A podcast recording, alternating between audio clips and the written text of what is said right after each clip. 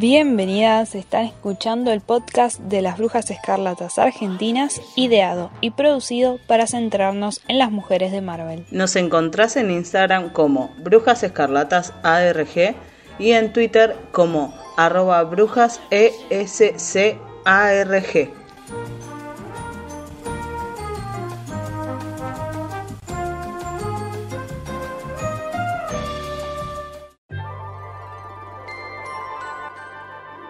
Bienvenidas a otro episodio de Brujas Escarlatas. En el día de hoy nos van a escuchar más misándricas que nunca.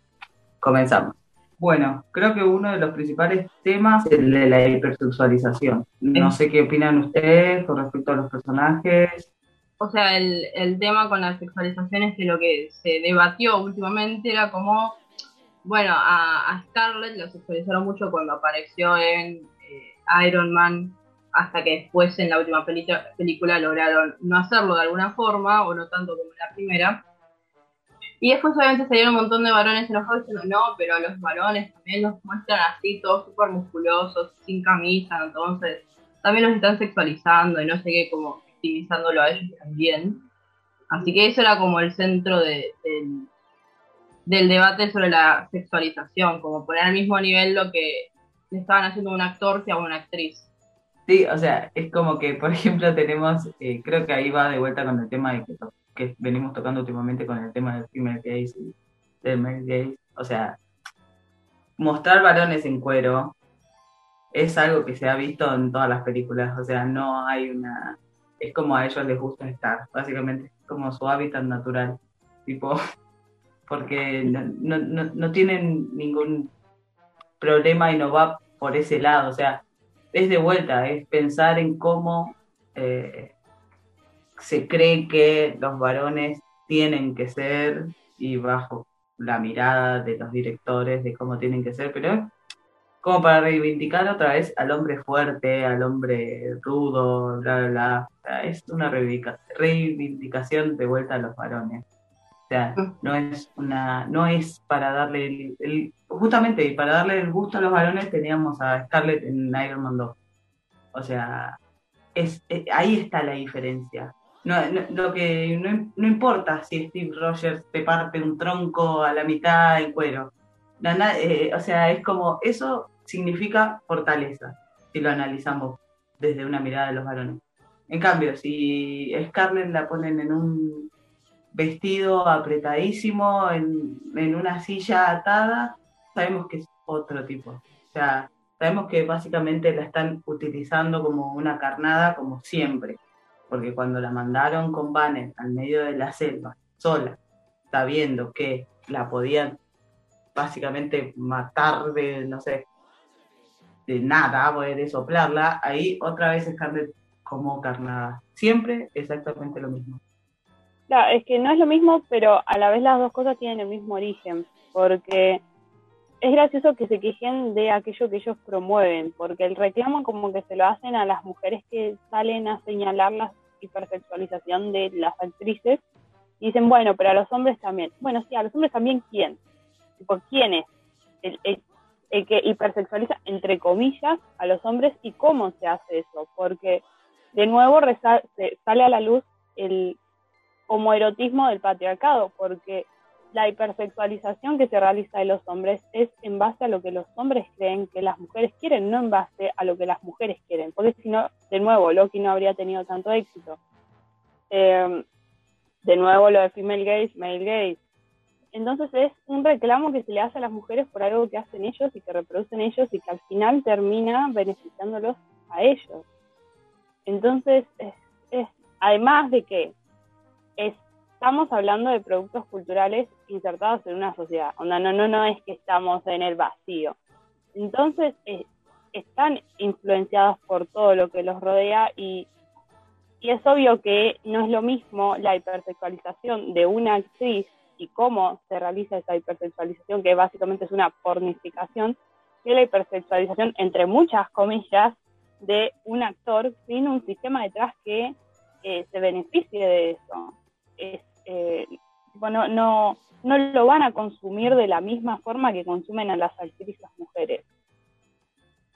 Así que no, no, no creo que sea comparable porque no hay un sistema detrás. No tienen la de misma vara, para mí. forma.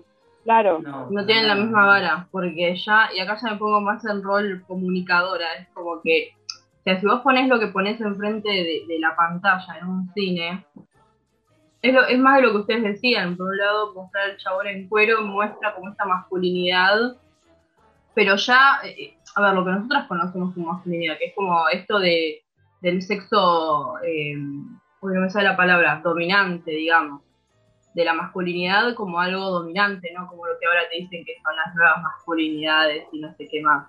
O sea, estamos hablando de, de estas, o- esta idea de dominación, de jerarquía, de ser superior, de ser como el todopoderoso. En cambio a las mujeres cuando las sexualizan es como es como que te da esta idea de, de, inferi- de inferioridad en cierto punto, porque es como, ay, bueno, sí, la femme fatale, que está re empoderada, se podrían decir ahora. Y en realidad es como, bueno, ¿qué tan empoderada estás si le tenés que poner un escote para que vaya, no sé, a luchar con Thanos, por decirte algo? Es como que en realidad no estás, no estás empoderando a nadie, por así decirlo. Y es más de lo mismo, es como, bueno, le están dando lo que, lo que los hombres creen que las mujeres quieren, y en realidad es, es todo para satisfacer las ideas y los deseos masculinos, como ya sabemos. Es que O es como una vean, por cuota. ejemplo, tipo una cuota que tienen que pagar por eh, mostrarlas empoderadas entre muchas comillas, ¿no? Es como, bueno, está bien, te muestro fuerte, en, fuerte según mis estándares de fuerte, pero te pongo un escote, pero te dejo el pelo perfecto, pero te maquillo, pero esto, pero lo otro. Es como, bueno, está bien, te doy un poco de masculinidad, pero tenés que pagar la cuota de feminidad para que yo te brinde esa masculinidad en términos de dominación, ¿no? Claro. Pero es que lo notás mucho, sobre todo en las primeras películas, como, o sea, todo hoy en día es para vender, o sea, inclusive el feminismo, o sea, por favor, se volvió super mainstream. Pero, a ver, eh, fíjate las primeras, peli- las primeras películas, Los Vengadores, son, son películas hechas para varones, básicamente. Porque no son películas hechas, o sea, re- recién en las últimas donde, bueno, pues eh, tenés más personajes porque primero teníamos a Natalia únicamente. Teníamos solamente a Natalia y después rodeada de todos tipos. O sea, y era la única que el- su personaje era justamente el más infravalorado porque no sabíamos, como decimos siempre, nada de ella. O sea, después agregaron a Wanda. Y ahí eran dos, pero al mismo tiempo habían agregado a Pietro, entonces también tenían un varón más. Pues, entonces es como, y después tuvimos a Visión, y después, o sea, cada vez, o sea, el- la proporción de varones en Guardianes de la Galaxia, teníamos a Gamora.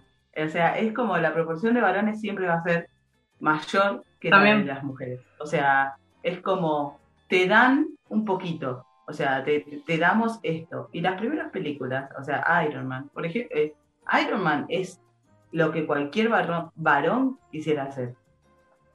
O sea, Además- un chabón que es un playboy, que sé, que tiene plata, que bla, bla. Bueno, sí, por Igual eso lo es amo. todo, todo lo que te hizo poderoso viene de. Gracias, gracias.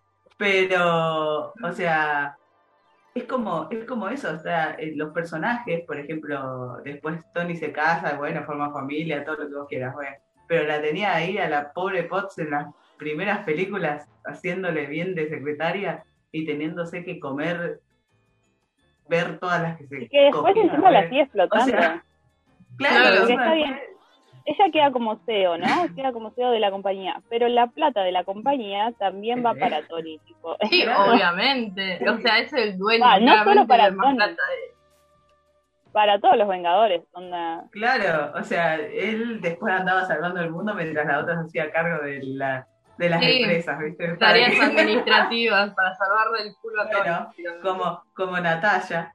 O sea, Sí. otra, otra de Bueno, otra cosa que otra cosa que pensé recién así en relación a, a la sexualización es que cuando yo he visto este tweet que era como que victimizaba a los varones por estar sexualizados en la pantalla, es como que lo que entiendo, o sea, la operación que está haciendo al victimizar a los hombres que fueron sexualizados en las películas de Marvel, como si ellos, como si los varones no quisieran aparecer así en la pantalla, ¿entendés? Y en realidad no es así. Yo sé que los varones en gran parte es como que cuando aparece, y de nuevo se ve capaz este homoerotismo del propio patriarcado, es como que aparecen así en cuero en pantalla, y es como, a ellos también les da como cierto placer en el sentido de decir, bueno, está mostrando su virilidad, ¿entendés?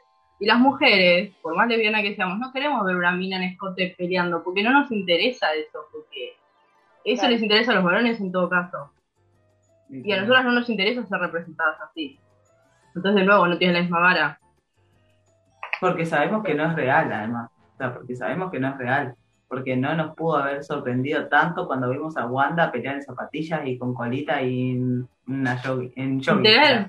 más o menos, o sea, era como... O sea, por eso creo que fue tanto revuelo con, con WandaVision. O sea, porque...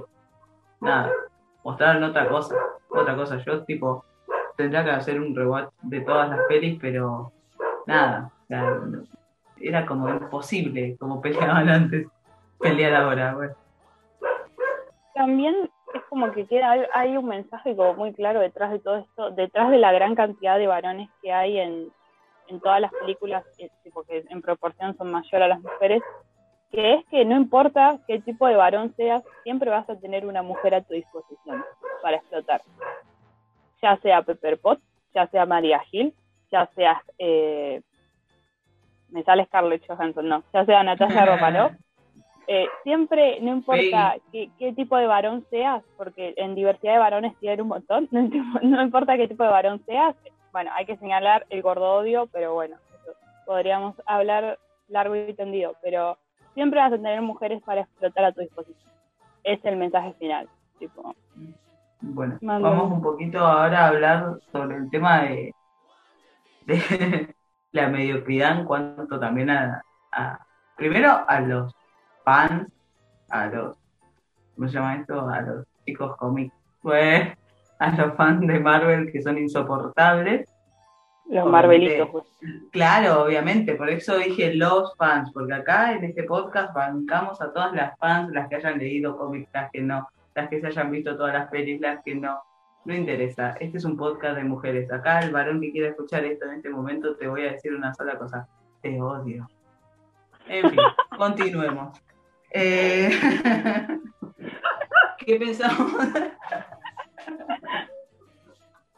No, no, por si no quedó claro que este era un podcast de mujeres para mujeres, hecho y pensado por mujeres para mujeres. Así.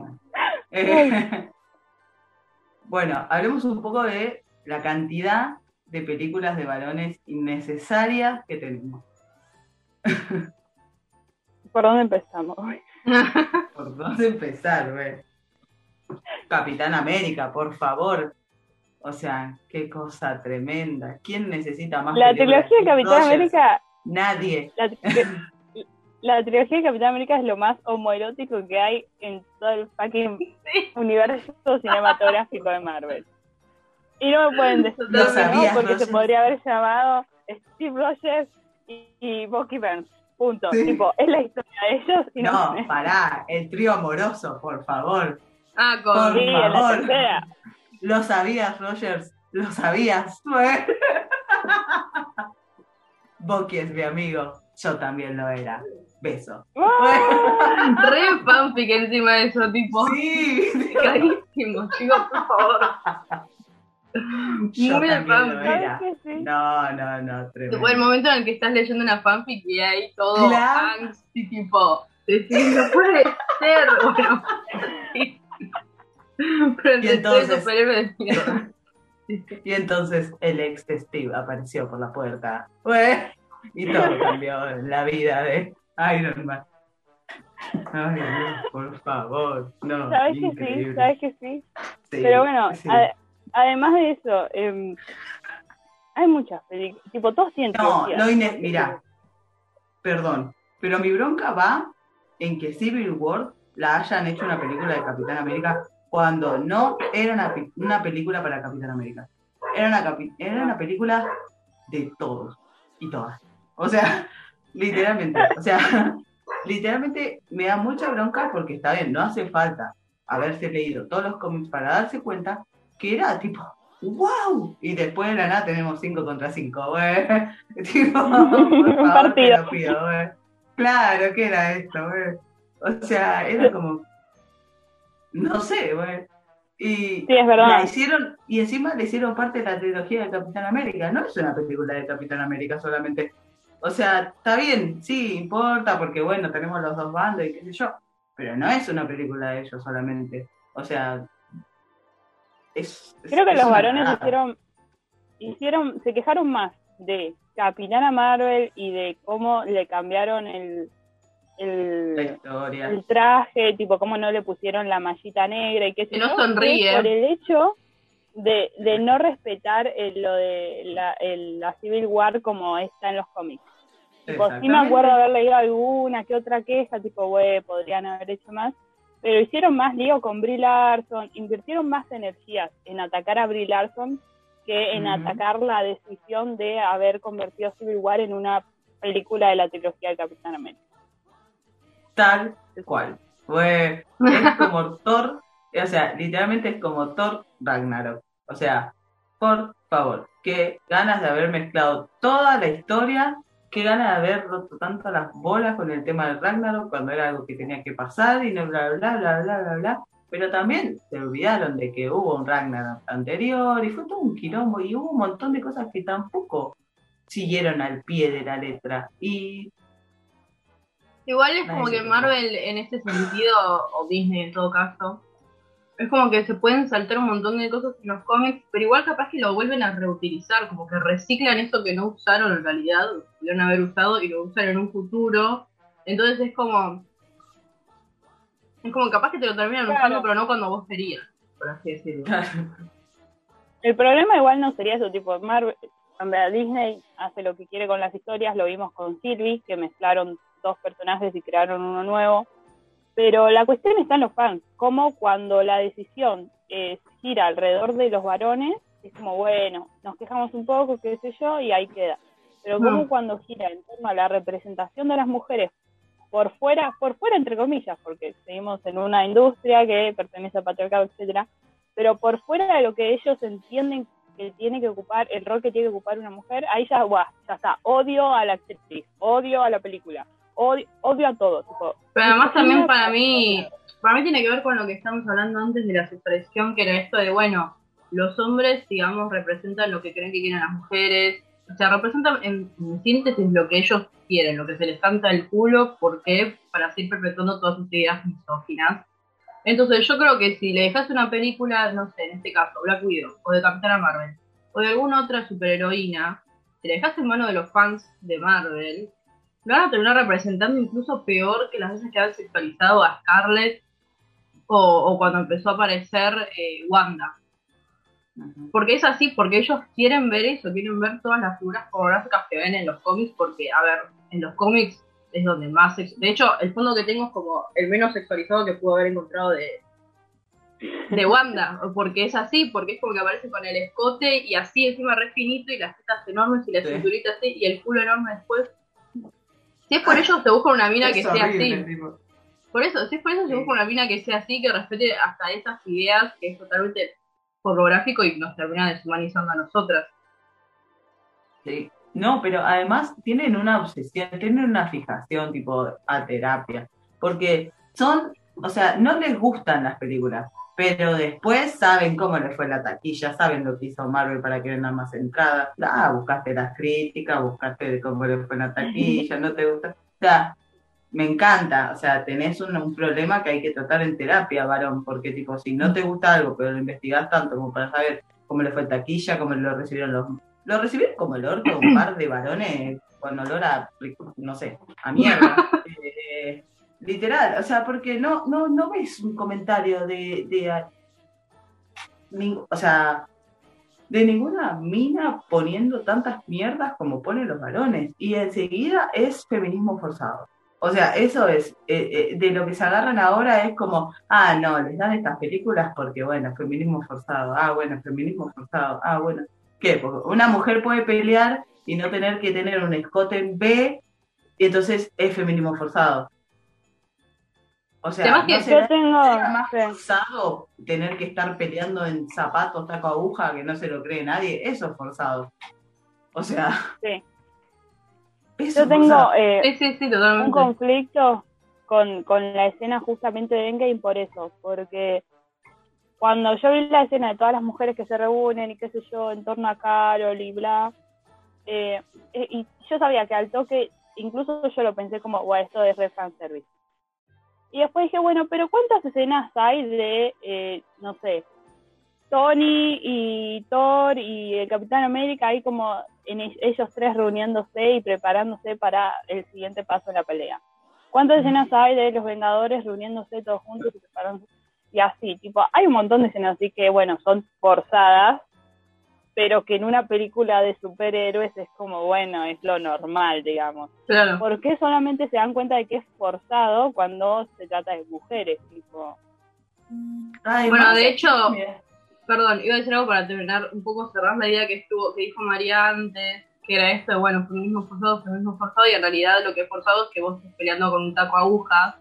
Y en todo caso, lo que es forzado es la feminidad, o sea, ¿por qué voy a salir a pelear con un escote y con tacos? Tipo, dejame de romper las pelotas, cortísimas.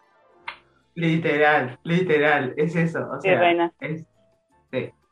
O sea, te, te, te da mucha bronca porque nada, o sea, como, como dice Mike, tipo, las escenas esas, tipo, sí, o sea, son, son de alianza y tipo, es como, además te da bronca cuando los varones no quieren admitir cosas como, por ejemplo, algo que lo ha dicho creo que el director y todo, de que, por ejemplo, Wanda podría haber eliminado a Thanos.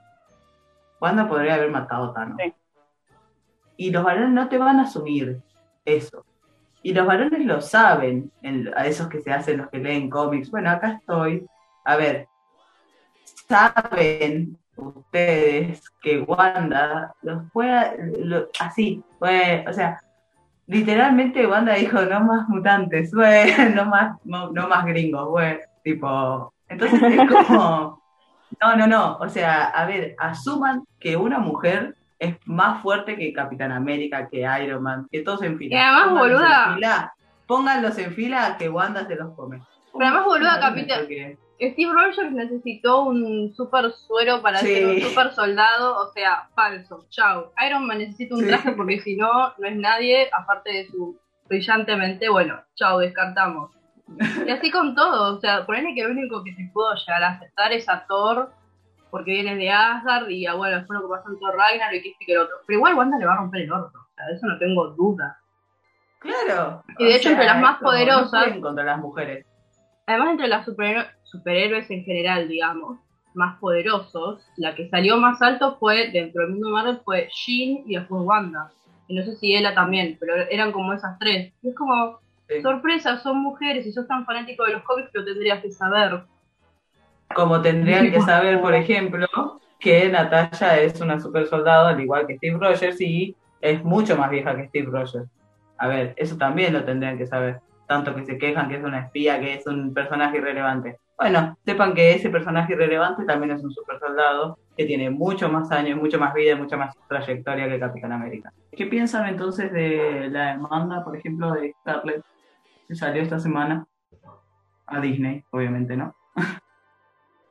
Mí está perfecto. Ah, tipo, la realidad es que, no sé, yo vi mucha gente que estaba quejando porque decía, ay, no, pero esos redes de gente eh, como muy platuda y blanca, eh, problems, yo me quedé como re, sí, ¿y qué? Tipo, yo la verdad que si le pudiera sacar, si pudiera demandar a Disney, porque me está, me está cagando un montón de millones de dólares, y encima ganar un juicio millonario con Disney, lo reharía, o sea, Pero es para que mí, encima- no soy boluda.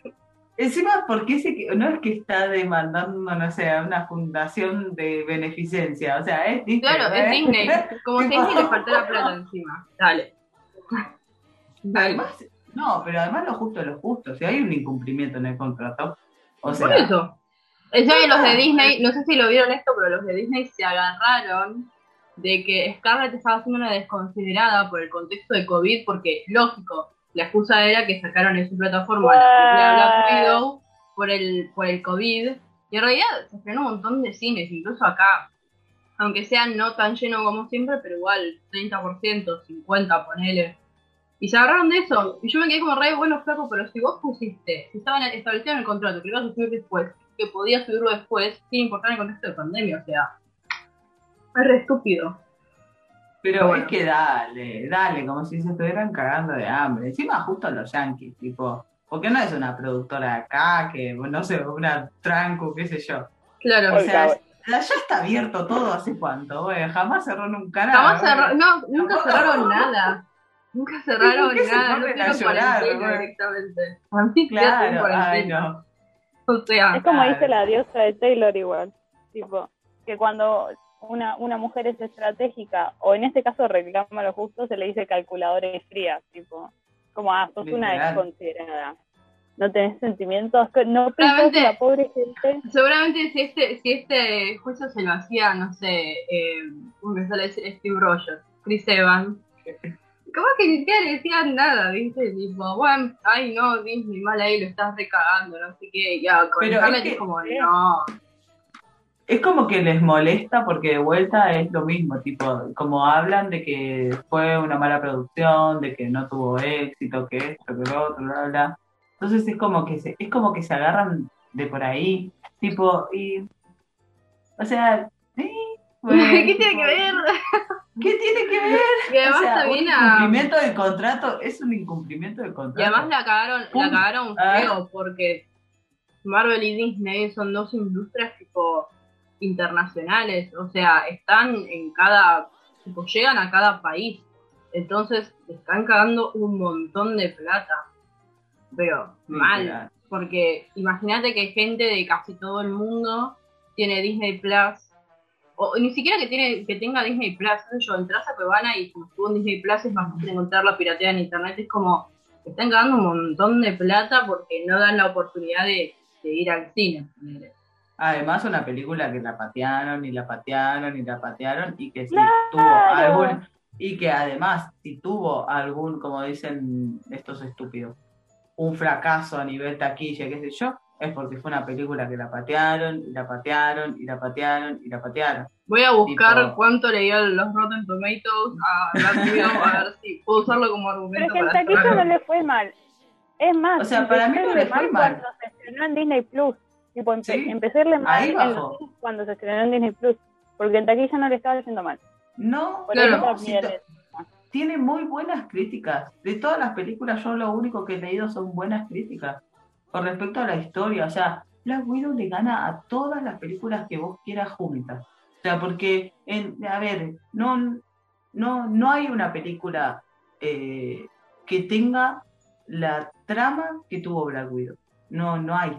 O sea, está bien, podemos hablar de que, por eso, podemos hablar de que está bien, que cambiaron la historia, que esto, que no, que no respetan los cómics, que no respetan en ninguna, como estábamos hablando hace un rato de Civil War, tampoco lo respetaron y no hicieron mucho quilombo. A ver. Además, para mí, Black Widow es, es, la. O sea, también tendría que rever eh, las demás películas de Marvel para ver qué tan es así, pero a mí me parece que la película de Black Widow es la única con una trama más realista dentro de lo que es una película de superhéroes, porque, a ver, por ejemplo, que vos tengas a un supervillano enorme y violeta queriendo eliminar a la mitad de la población en el mundo para equilibrar el universo, no es algo que te va a pasar. O sea, no así como está en la película, no es algo real. En cambio, en Black Widow, tener lo que tenía en el programa de, Black Widow justamente es lo más similar a lo que tenés hoy en día. en realidad no es, es una red de trata. Hoy no lo tenés de esa forma, lo tenés en forma de prostitución, pero igual o sea, es como lo más similar a, la realidad dentro de lo que son todas las películas de Marvel. Entonces, creo que ahí también se conecta desde otro punto. No es como que vas a ir a ver, no es como que vas para ver cómo, no sé, Capitán América le rompe el orto a Iron Man o al revés o lo que sea y listo, se quedan en cuero o no se muestra su masculinidad, que yo. Es como que redaba para otro lado lo de Black Widow. Y es como que eso es lo que está muy piola. Además, su historia del personaje estuvo muy bien desarrollada no, no falsearon nada, literalmente pusieron como debía ser, el cuarto rojo, bla, bla, O sea, no, no se equivocan en el sentido de, la historia de Natalia. Está bien, podemos hablar de cómo cambiaron las relaciones y qué sé yo, pero la historia de Natalia es así. O sea, y en eso no, no, le erraron. yo creo que la que más se acerca también en contenido en cuanto a trama y esta, porque también tiene como un peso social, puede ser Black Panther, que también Sí. es muy buena. Sí. Pero Sí, sí. no toca eh, un tema, creo, va, creo que no toca un tema así como tan No, la trama de Black Panther es, es no. el tema de, de quién tenía que asumir como rey después de que T'Challa Claro. se entera que el- al- el- su papá mató al tío. Pero una cosa que se toca es esto de cómo Wakanda estaba escondida del resto del mundo porque no quería que vengan otras personas, en este caso blancas y colonizadoras, a sacarle y robarle recursos, que es algo que pasó, históricamente pasó. Ujú. Igual después al final como que se, se abren al mundo y etcétera, pero pues Estados como que tenían miedo de que suceda eso porque efectivamente pasa, ya pasó. Claro, es, también creo que tiene eso la, la, la trama en sí, es eh, esta cuestión de tocar un tema que va más allá del, del personaje principal. Tipo, en el resto de las, de las películas es como todo, bueno, son problemas de ese individuo o de esa individua que vos ves ahí y simpatizás con ella y fue, tipo, quedó. Pero en esas dos películas como que van un poquito más allá. En Black Panther, bueno, un poquito, y en Black Widow sí eh, se extiende más, para mí. Hmm. No, es que literalmente es así. Mira la de Capitán América, la primera, que es Steve Rogers siendo todo chiquito, qué sé yo, estoy chiquito, güey. y nada, queriendo tomar un suero, que no sabe si lo va a matar o no, güey, qué le va a hacer, pero bueno, por ahí todo portachón. Como todo lo, lo, lo que les gustaría que le pase a los varones, básicamente, tomar algo y ser Steve Rogers. Eh, tipo, y con Iron Man lo mismo, güey, pobre niño rico, güey, no tiene una historia. Ni ahorita con. Claro, es como que. Tipo, pero sí, es basado solamente en su personaje. Volviendo a de Disney, igual no creo que sea tampoco casualidad que las que, no sé si alguien ya demandó a Disney por esto, pero que las primeras que, que quieran demandar a Disney sean tres mujeres, o que tengan la intención de, hay que ver qué pasa, pero es como que, bueno, el resto, nada, onda, o los compañe- los mismos compañeros de Scarlett, ponele, no sé, el, el guardián rojo, ponele, tampoco se sumó a, Claro, bueno, ni siquiera, si querés poner, no sé, ejemplo, una mujer, Florence tampoco, no, no, porque, te- No a ver, como todos trabajaron en la película, como todos trabajaron en la película, técnicamente les tendría que haber pasado el mismo, pasa que Scarlett fue como muy específica, específica, tipo, ¿le habrán pagado millones por el simple hecho de actuar en esa película? Sí, seguro, pero a ella le habían dicho que iba a ganar millones, que iba a tener como grandes ganancias, no sé si estaba establecido en el contrato, pero sí, como que se agarraba de las ganancias que iba a hacer por el estreno en cines y por eso Disney Plus dijo, bueno, vamos a estrenarla después de tanto tiempo en la plataforma. Pero, Pero, bueno, no sé pero- qué, qué fue lo que acordaron con los demás actores. Supongo que, a ver, Scarlett es la protagonista, la, la estrella, por así decirlo, de la película, entonces no tiene el mismo peso que los demás actores. Supongo que va por ese lado, pero no lo sé. pero, a ver, ella no va. A ver, primero, principal, que no va a iniciar un juicio por amor al arte. O sea, tipo, si ella inició un juicio es porque tiene con qué, básicamente, en qué basarse. Por ende, tiene que tener, lo debe tener especificado en un contrato. Pues no va a iniciar un juicio que sabe que ella también puede perder porque pueden hacer, no sé, calumnias o lo que sea, que o sea, sabe que también puede perder Claro. y puede perder plata. O sea, no lo va a hacer si no tiene una prueba. Eso, eso es otra cosa. O sea, no se dan cuenta que, o sea, si hace, si hace este juicio es porque sabe que lo puede ganar. Porque sabe que, a ver, y lo justo es lo justo. Si a ella en el contrato le especificaron algo y está en el contrato y faltaron a eso, hace un juicio y listo. O sea, a ver, Sí, sí. quisiera ver qué hubiera pasado, qué hubiera pasado si justamente pasaba esto en, la- en- con alguna película de Thor, con alguna película y hacían juicio. Hmm. Tipo, y, Habrá que ver qué onda. hace juicio porque lo justo es lo justo. Porque Sí, primero su contrato y ya está. No hay mucha vuelta, no porque sea feminista y porque quiere esto, porque lo otro. No, contrato. Listo. Pero además habrá que ver qué, qué onda, qué pasa con las demás películas que vayan a estrenar, tanto de Marvel como en general, porque de hecho, a ver, por ejemplo, Cruella, también está en Disney Plus, no es de Marvel, pero sin embargo Emma Stone está considerando en hacerle también un juicio a, a Disney por lo mismo, porque era una película que supuestamente se iba a estrenar en cine y después también lo tuvieron estrenando en su plataforma, o sea, eso ya marca un mal manejo de, de la plataforma de Disney en general y bueno, problema de ellos. Mal ahí van a tener que pagar un montón de dólares. Eh, pero bueno, Emily Blunt también, tipo... Seguramente sente un precedente, para tanto para las que ya se estrenaron como para las que se van a estrenar. Es decir, o cambia la metodología o en el contrato lo especifican aún más para que no los demanden de nuevo. Claro. Una de dos. Igual yo no quiero mentir, pero me parece que había leído algo así como que supuestamente no iban a hacer, o sea, supuestamente no iban a seguir subiendo cosas así. O sea, como, o sea, las películas a Disney Plus después de esto. Pero no, no, No, lo puedo asegurar. Lo leí por arriba. Pero bueno, por A ahí mí lo le van a encontrar la mejor. vuelta. Sí. Este fue otro episodio de Brujas Escarlatas. Nos vemos la próxima con algún tema nuevo.